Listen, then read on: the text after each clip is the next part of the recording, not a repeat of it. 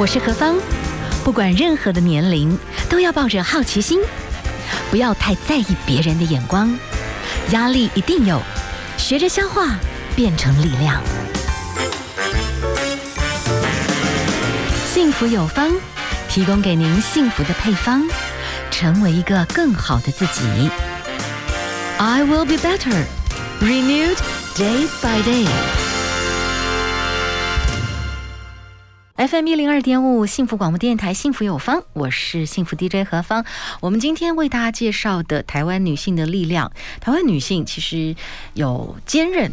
那如果说你又能够有更高的同理心，我们今天为大家介绍这位女士，现在呢从社福单位退休，但是她对儿少领域非常非常的有经验。那她从不同的这个时期接触到了这些弱势的家庭，还有弱势的儿少。其实现在的儿少需要的资源跟方式可能不一样。那我们今天就请我们的这位哈社福界对儿少领域非常熟悉的我们的社福的尖兵哈徐水凤小姐来跟我们谈一谈，虽然您退休，但是投入前线不止步哈。Hello，您好，您好，哎，是。跟各位听众好，是。我可以请教一下，您自己哈是学科是一样是社工，所以才会进入社会局，然后一路就开始都在从事社会服务。其实我本身原本是念法律，是，然后其实我在五十二岁的时候去念的儿福的研究所。哇，所以才其实我一直在社会工作领域里面，其实我对于儿少服务这一块是非常有兴趣。我觉得那个是诶有有愿景的，是是，就是说看到孩子的成长，其实是喜悦的。嗯。但是你会看到，其实有很多的孩子，其实他在弱势家庭的长大，可是他在弱势家庭里面，他没有办法给他这样子的环境，所以导致其实孩子出现了很多的状况。那我，所以我一直对于儿少服务这个领域一直很有兴趣。我觉得要给他适当的照顾，他才有办法顺利的成长。是，好，我们今天哈访问到的是我们的社工尖兵哈徐水凤，我们要称老师了，因为真的一生投注在社福界，我觉得真的非常非常的厉害，非常伟大。现在呢，您是在呃立新基金会那当顾问，你可以简单介绍一下这个基金会。哎，我们立新慈善基金会其实在八十六年就成立到现在，其实已经呃。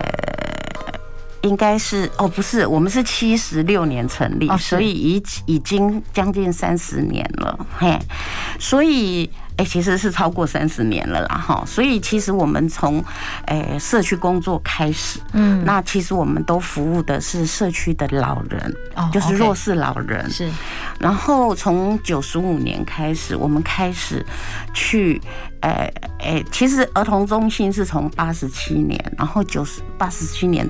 接儿童中心，然后一直到九十五年，我们去做高风险的家庭服务，就是家里有十八岁以下的孩子的家庭，然后陷入风险，就是有一些需要呃社会资源协助的，是是，然后一直到强制性的亲子教育，就是这些受暴的受暴的孩子，我们要帮他的家长。强制他来接受亲子教育，是，所以我们整个在儿童系列的部分，那当然老人这一块，我们一直都有在做独居老人、老人中心、日间照顾中心，一直到居家照顾服务。嘿，现在走全方全方位，但是就是现在的有有一个趋势，真的就是老幼都可以整合了，对不对？是是是，嘿，好，我可以请教一下哦，就是您过往其实一生几乎所有照顾的这些弱势家庭，很多地方在。在万华是都在万华起家。啊，底下万华 对，去接触到那边的小朋友。我刚刚有稍微讲到前面一开始啊，就是我曾经是采访过，对，其实真的高风险关注的这些社工风险很高哎，也压力很大。他们我有曾经聊天过，他们就告诉我说，曾经有的家长哈，嗯，因为他们可能就。自己情绪失控，然后对小孩子是过当管教，那当然就是被检举嘛。是，那当然这个社工要去了解。可那些家长其实心情很矛盾啦，是很觉得孩子是我的财产，我不能被拿走。是，哎，拿着菜刀在那边对，所以那个风险很高哎、欸，我们都经常碰到，还拿着刀子追着我们跑。对，我们要带走孩子的时候，他拿着菜刀追着我们跑。嗯，那其实社工还蛮可怜的，就是因为以前我们真的完全大家不知道社工是什么，嗯，然后哎也没有警察保护，都没有任何保护我们，其实都是靠我们自己的力量这样子走过来。所以那支撑你们的理由是什么？其实我觉得是那个信念呐，嗯，我觉得，诶，会从事社会工作者，我觉得有一个很高的信念，是我怎么帮助这个弱势的家庭，嗯，尤其这些，尤其我我也很有兴趣做小孩哈，那我觉得那些孩子其实他们他们没有选择，就到那个家庭，可是到那个家庭以后，他要受到很多的苦难，嗯，那当这些，诶，也许家长。都是爱小孩，但是他可能不知道用什么方式来爱这个孩子，嗯，所以会有很多的状况。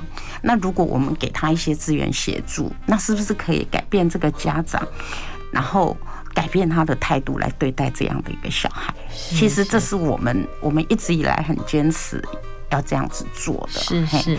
那像老人家庭也是一样，你看独居老人，哎呀，怎么觉得怎么办？现在有很多住有问题。吃也问问题，行动也有问题，然后这些老人他需要的就是一些社区的照顾，嗯，那怎么协助他们才有办法这样子让他们很顺利的终老？是是是，这个也是我们唉基金会一直以来就是扶助弱势，是我们最重要的宗旨。好，我们先休息一下了哈，待会儿呢，我觉得想我刚刚就是稍微讲到说，呀原来我们对于哈儿童这个部分可能资源还算 OK。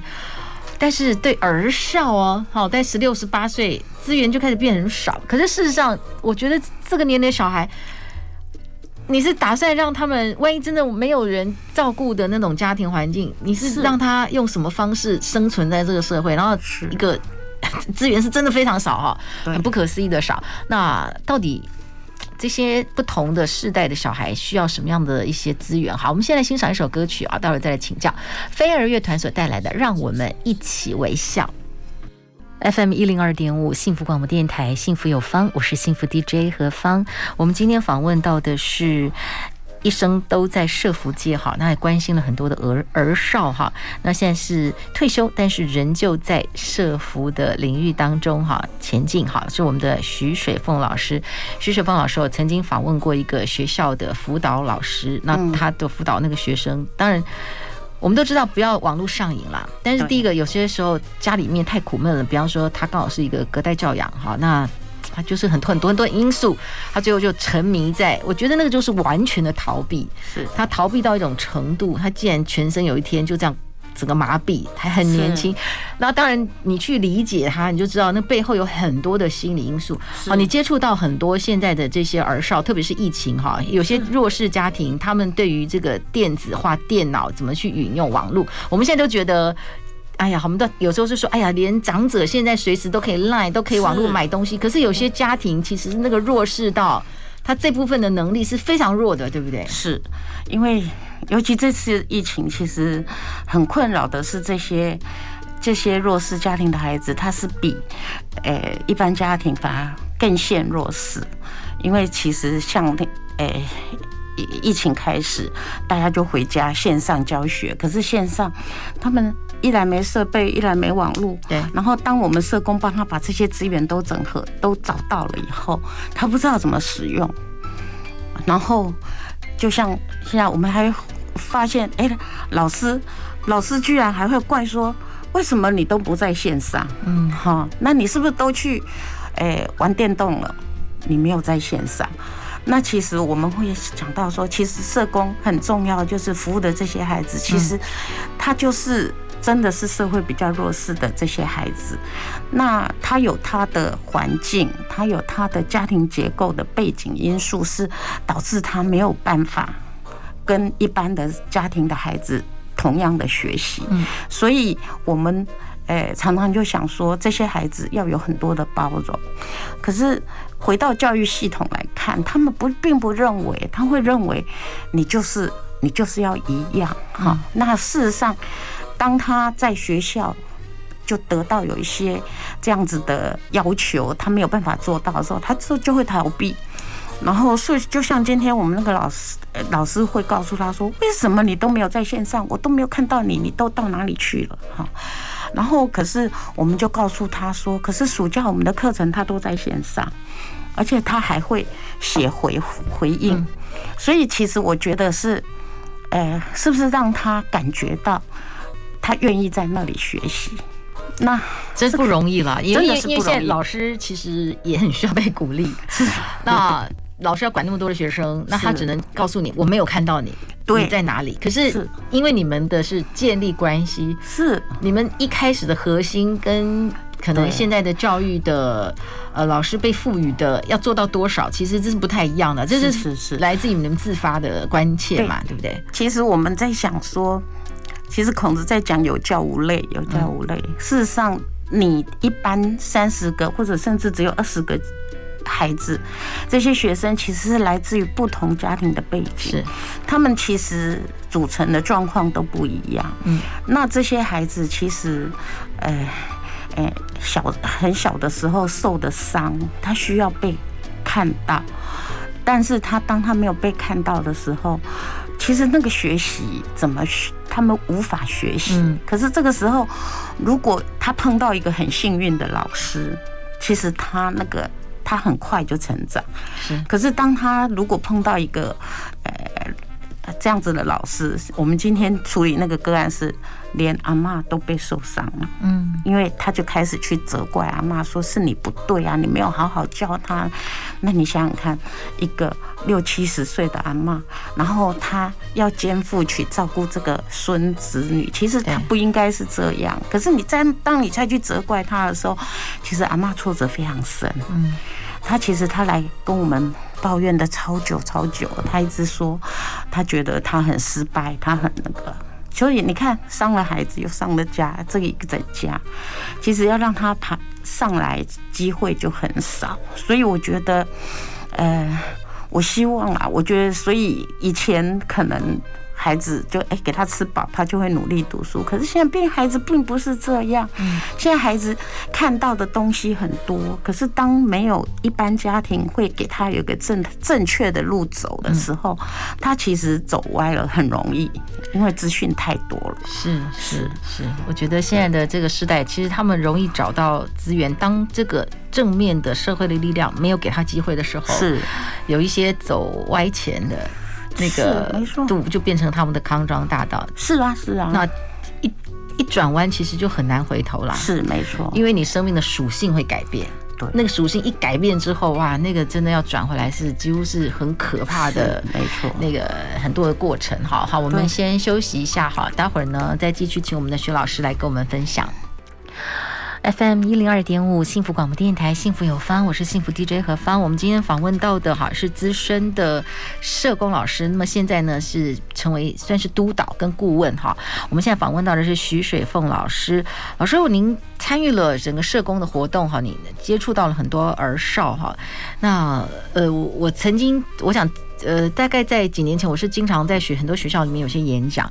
那到了一些比较弱势的学校，我记得好像我有点忘记。我记得那个校长告诉我说，他们做家庭访视，他吓坏了，他心里面很沉重。他几乎是一半以上，而且我忘记，我记得那某一个区域不只是一半以上，是招很高的比例。他说几乎是快要全校，你知道吗？几乎都是那种弱势家庭隔代教养，他就觉得。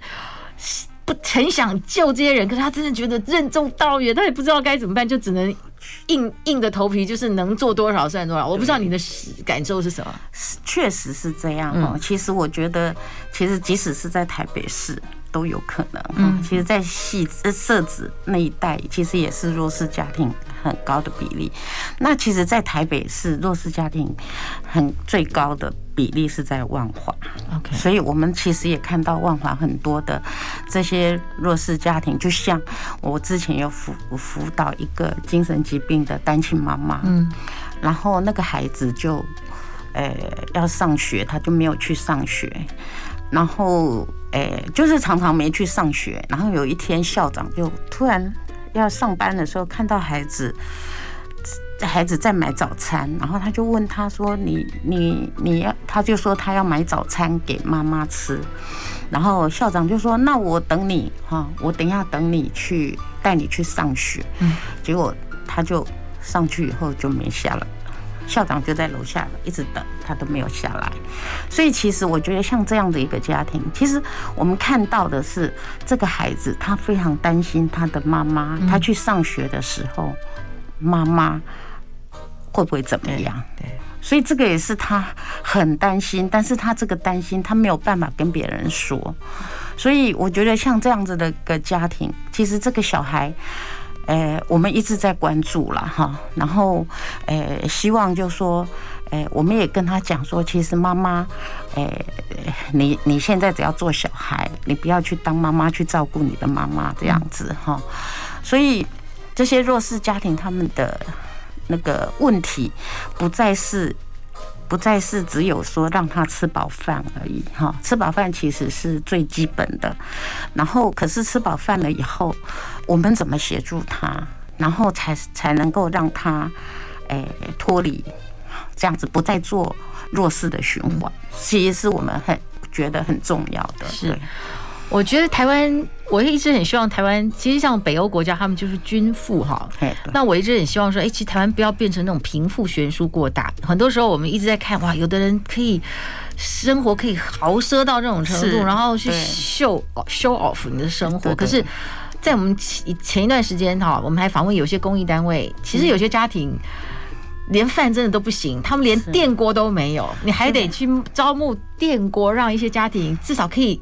吃个温暖的饭，你就觉得说，Oh my God，台湾真的弱势，现在贫富悬殊给他这样大。好，现在就是说，第一个这基本的温饱，可能我们现在有一些老弱真的都有这种问题。但是你还讲到，其实是教育，还有每一个人都希望，特别是年轻人，我不希望贫穷世袭，然后我希望我的资资呃我的机会是均等。但是坦白讲，有些时候当你教育的资源都已经不太够，你后面就拉开了，你知道吗？对，那那个时候。外面的野狼哈，呃，贩卖毒的啦，对不对？好，这些东西其实他就给你一个好像看起来很华丽的机会，就完完蛋了。对，就是这样。其实我们服务的个案里面也常常有这样，就是像那个呃吸毒的，是对，贩卖电子烟的，嗯，然后这些孩子其实他觉得很好啊，我去卖电子烟，我一下可以赚很多，尤其像那个直到国中。国中的孩子就开始会有这样想法，因为他缺钱缺怕了，对，所以他会觉得说，你看我这么简单就可以卖到，所以我们就会警告他说，这是这是违法的，嗯，但是家里没有人告诉他，然后他就在做这样的事情，所以其实他们是非常容易走上这条路了，嗯，然后我觉得就是那个贫穷，其实也会导致孩子他也觉得。你为什么要这么贫穷？对，是不是？所以我觉得贫富悬殊差的太大。当他在电子媒体里面看到，你看大家都这么奢华，那我为什么我这么辛苦？嗯，嘿，所以我觉得孩子其实很重要，是说他，哎，我们常讲就要看运气吧。他如果生到一个像这样子的家庭，他就很辛苦。然后他如果生长在一个比较富裕的家庭，他就过得超超。然后他们同样在同一个学校上学，可是那个比例就差很就很高。我觉得是有时候这些小孩哈，有时候呃，如果他在一个社服单位，他碰到一个很好的老师，至少那个价值观他会撑住。然后那些社服会适度的弥补政府的特别儿少的不足，特别是那种少年、自立少年那个族群哈，对，他们几乎得不到任何资源。然后呢？就是必须要很多的民间单位针对那种十几岁的小孩，有些时候那种家庭的资源，你看哦，他们有时候住校，万一只要一到暑假的时候，他就没有宿舍可以住，对，那个都是压力很大的。然后他们可能要打两份工。是，连学费缴都很辛苦，所以就是社服单位或民间带的资源，有些时候就是帮助这些儿少哈，至少这些青少年，他们比较有一些资源，就是你可以打工，可是你也知道说，哎，有人是可以帮助你，你不要怕，对，你是没有家庭的折盖的。是，其实我们现在像在像万华哦，我们在万华就有非常多的儿少的服务的机构，嗯，里面其实很重要就是陪伴他，嗯，就是让他不要走偏了，对对。然后在陪伴的过程里面，我觉得要很多给他正向的鼓励，我觉得那个孩子才有办法往前走。不然他真的很难走的走走出来。那现在其实，在以台北市来讲哈，因为我一直以来都在，我做了社工，应该将近四十年。是，然后在台北市，其实，呃。那个服务这么久以来，我觉得有蛮多的少年的服务的单位都在提供这样子的服务，然后一直就是陪陪伴着他走。常常是这些少年他们会走偏，很多都来自于破碎的家庭。那我我上个礼拜在家暴中心哎开会，就是讨有一个个案，其实他十六岁了。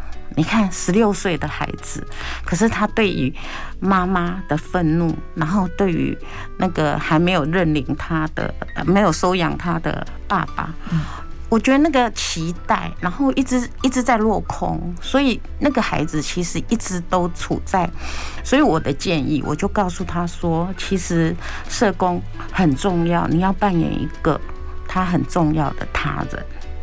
我觉得他在生命当中，他没有一个人是他想要告诉他心里话的时候，没有人可以告诉，可以跟他谈。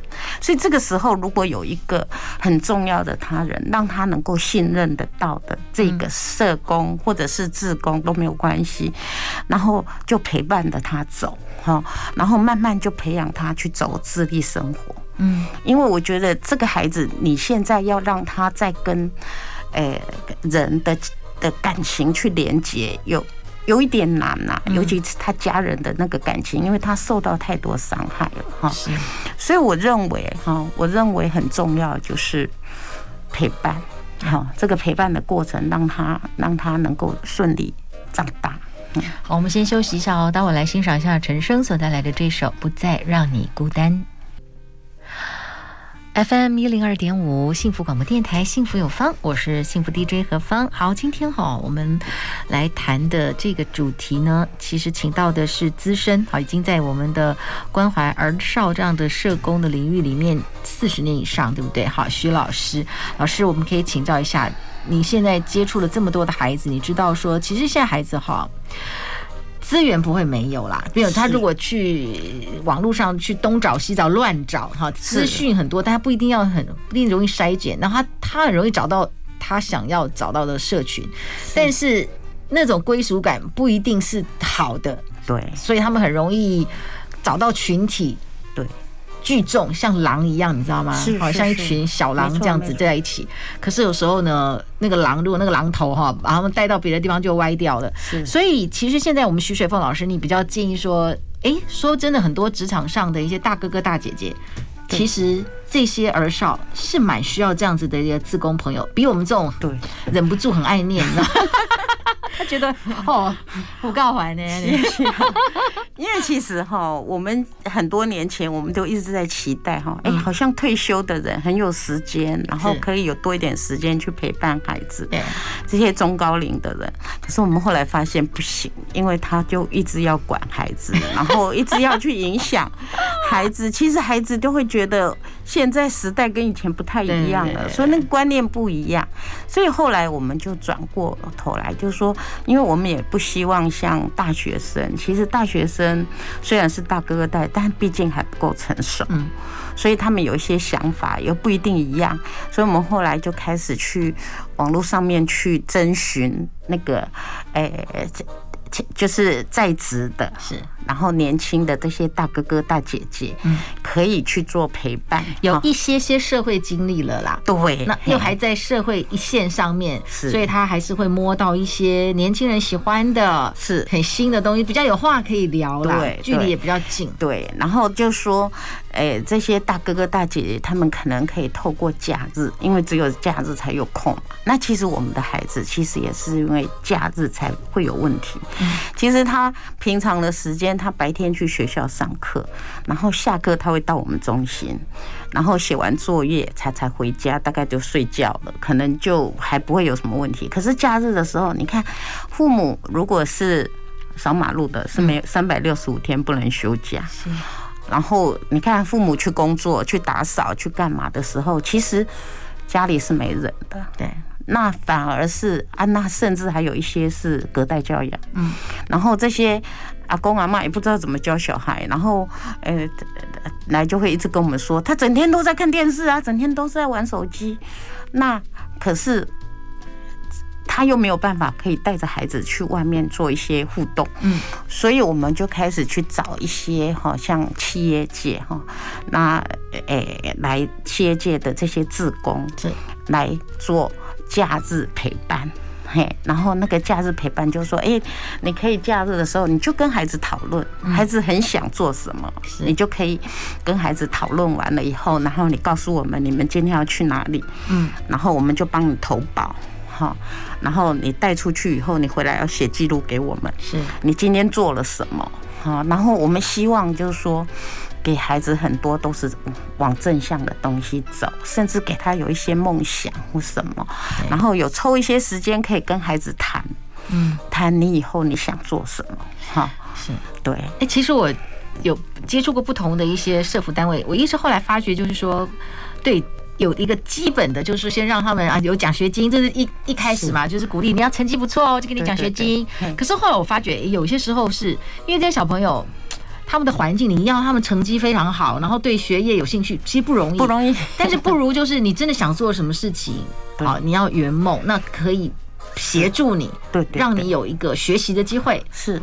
其实也不是说奖学金这个没有，其实我觉得奖奖学金要鼓励的是，哎，你有进步，对对对，就鼓励。嗯，我觉得那个他比较有动力。那如果你说啊，你要考八十分，他们好像讲算了，放弃。很多奖学金就是说你一定要有一个门槛嘛，是是是，但是这太难了啦。是，对。其实我们在我们服务在儿福儿福中心在服务这么多的孩子这么多年以来，其实我们就发现，其实有蛮多的单位经过我们这样的沟。通以后，他其实不会看成绩的，他只要只要说，哎，看到你有进步，我们就给鼓励。嗯，那我觉得这个蛮好的，就是也都是长期以来可以跟我们像同济会啊，哈，这些他就会固定说，哎，给孩子奖学金，然后那个奖学金他是不看成绩的，他只要我们社工把名册给他，他就 OK 了。嗯，对，是对，因为我觉得就是说给这些小朋友资源，但是这个资源呢，不一定是你要看他成绩好你才给他资源，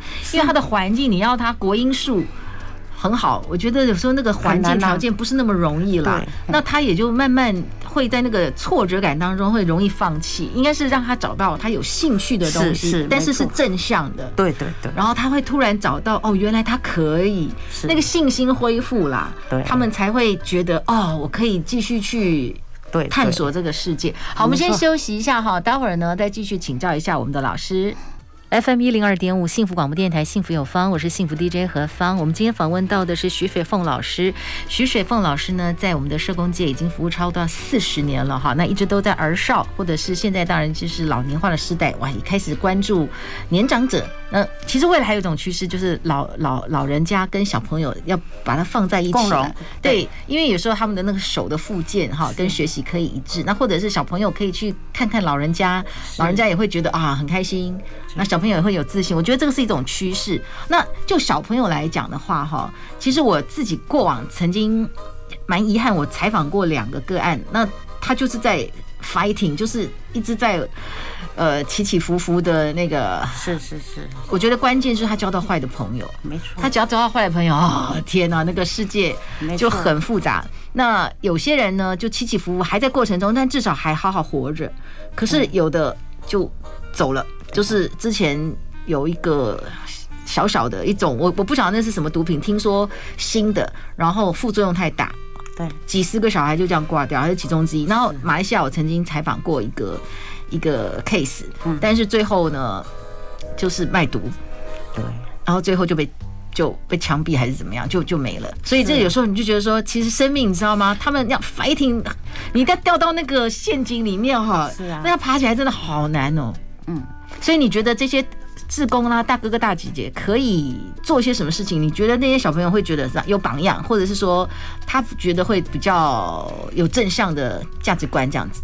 其实哈，我觉得这些孩子其实他们都知道，像我们，我们也碰过很多毒品的家长。嗯，可是毒品的家长，我们就会一直跟孩子说：“你知你知道妈妈怎么了吗？”嗯，好，然后其实慢慢孩子知道，我们就告诉他说：“你绝对不能碰哦。”你知道我们在万华区还有家庭是三代都吸毒。然后都在一个家庭。哇哦！然后你说他想要走出来，其实走不出来。对。然后当他吸毒的时候，其实我们看到很多家长都这样：他吸毒，他拿什么钱去吸？他就去贩毒啊。嗯。然后抓到就进去关啊。那其实我曾经服务一个孩子，其实我觉得还蛮心疼的哈。其实他还不错，他现在已经高中了，其实都还稳定。他当初爸爸吸毒进出。监狱很多次，然后都是因为贩毒吸进去，贩毒至少七年嘛，然后就那么长一段时间。其实，在他在童年的阶段，他其实都是阿妈在照顾。嗯，然后当爸爸回来的时候，然后我们就去跟他谈，跟爸爸谈这些，他都觉得说我没有办法，因为像你们这样月月薪一个月三万五、三万五万，我都没有办法。然后后来又又进去了，那但是我们怎么告诉这个孩子，这个吸毒是不行的，对，所以呃。那个像我们现在，我们其实万华，我们自己，我们立心在万华，其实成立了一个万华社区协力联盟。是，那然后我们跟毒品防治中心也有连接。是是。那我们希望就说，如果少年呐、啊，他真的有吸毒的时候，他其实及早就跟毒品防治中心连接的时候。做治疗，其实他还没有瘾，还没有成瘾的时候，其实是很容易脱离。毒品防治治疗在哪里？台北市的毒品防治中心在昆明医院。哦哦，台北市的。毒品防治中心，毒品防治中心在我们台北市的一个，对，它全部是全全台北市的一个防治中心。然后它现在在我们的社区协力，也是我们协力的一员。是，然后大家就共同来协助这样子的。OK，好，其实有时候我们透过媒体啊，就是希望给大家更多的一些资源的可能性，所以大家就可以第一个，我们招募这些哈，就在职场上面，但你还有一些热情哈。对。那在职场上大概有几年历练的这些大哥哥大姐姐们。对。这些的自立少年其实很需要你们的生活历练，因为你们跟他们的对话，他们会比较可以听了。那我们老人老老人家儿呢，可能就是提供资源，让这些大哥哥大姐姐就是哎协助他们陪伴他们，给他们一扇不一样的窗，然后让他们知道这个世界上其实还有一些新的事情，但是我可以往一个目标去走。好，那那那还有，当然万一就吸毒已经开始进到那样子的一个社群的时候，要赶快回头是岸。所以我们政府还有一些单位哈，可以协助你，让你可以不要进到那个上瘾的状况。这个是我们可以努力做到的事情。是，那我们希望有资源的人就麻烦去关注一下我们台湾的儿少，我们的。儿少的整个政府的资源是非常少的哈，是他们需要很多的帮助哈，不只是吃饱饭，他们需要有路，他们需要有方向，他们需要有引导哈。好，今天我们呢访问到的是我们的哇，台湾的一位非常有爱心的女性徐水凤老师，跟我们分享，真的是认真的女性。真美丽，非常谢谢你跟我们的分享，谢谢你的这个丰富精彩的人生。在假日前夕，我们听到一个这么有力量的故事哈。好，我们最后听到的是梁文音所带来的《心里的孩子》，所有的朋友们，心里的孩子有一天都能够见光跟长大。非常谢谢徐老师，也谢谢大家，谢谢谢谢。